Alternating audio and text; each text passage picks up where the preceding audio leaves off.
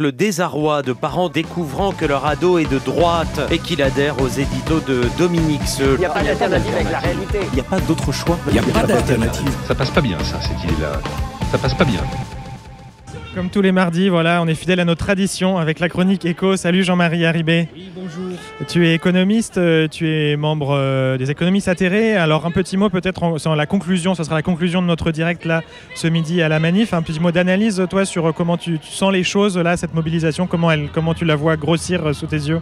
Ben, je pense que au-delà du fait qu'il y a deux ans de plus à travailler, au-delà du fait que ce sont ceux qui ont commencé à travailler tôt qui seront les plus, les plus fragilisés par cette réforme, au-delà du fait que les femmes qui ont les carrières hachées seront complètement disloquées au moment de partir à la retraite, au moment où justement la, la promesse de, de pension à 1200 euros est un mensonge éhonté parce que le résultat, ça sera en dessous du seuil de la pauvreté, eh bien au-delà de ça, je pense que l'enracinement euh, de, la population, des travailleurs dans leur ensemble, pour refuser cette grève, cette réforme, pardon, c'est, je fais un lapsus, mais pardonnez-moi, c'est l'émotion de- devant tant de monde aujourd'hui.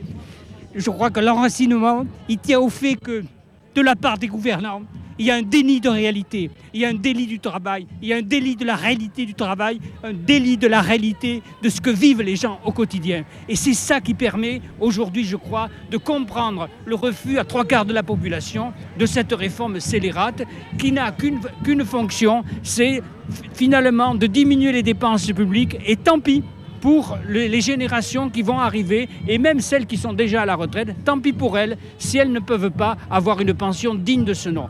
Et je crois que c'est ça. En amont de la retraite, il y a la question de la négation du travail, de la négation de ce qui fait la dureté d'une vie au travail, de ce qui fait aussi la qualité des relations sociales qu'on noue dans le travail. C'est la négation du lien social, c'est la négation de l'immensité de la réalité du travail. Et c'est ça, je crois, qui, qui porte le mouvement aujourd'hui et qui va le porter encore un long moment si le gouvernement ne veut rien lâcher. Tu rejoins du coup en ça un peu les, les prises de position de François Ruffin, le député euh, de la Somme, qui dit il faut Oui. reparler du travail à gauche et il faut Bien arriver à parler de la fierté du sûr. travail, du travail bien fait, etc. Bien sûr, ceux qui me connaissent savent que c'est un refrain depuis des décennies de ma part et que le, le mouvement qui se tient actuellement le confirme de manière éclatante. De manière éclatante, et ce que n'a pas mesuré le gouvernement, en nous rabâchant qu'on vit plus vieux, donc il faut travailler plus longtemps, qui est une ânerie monumentale, parce que la tendance séculaire, c'est à la diminution du temps de travail. Bien sûr, avec des hauts et des bas selon les mouvements, mais la tendance séculaire, c'est la diminution du temps de travail. Ici, sur le temps de vie, on veut nous faire travailler deux ans de plus. Mais c'est énorme, deux ans de plus. Et donc, et surtout, c'est énorme lorsque on arrive à la veille de pouvoir, prétendre à la retraite. Eh bien, on est allé, ah mais non, monsieur, madame, eh bien, vous, allez travailler deux années de plus. Donc, c'est ça qui, est une insulte à la face des gens, qui est une insulte à la face des travailleurs, une insulte à la face du travail et de ce qu'il pourrait, parce qu'il ne le fait pas, mais de ce qu'il pourrait représenter en termes de capacité d'émancipation, de nouer des liens sociaux, alors que la mondialisation capitaliste a tout détruit.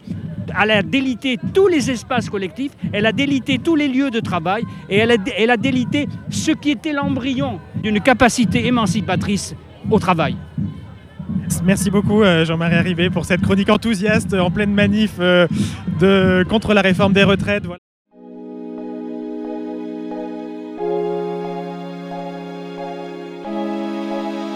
Spectre.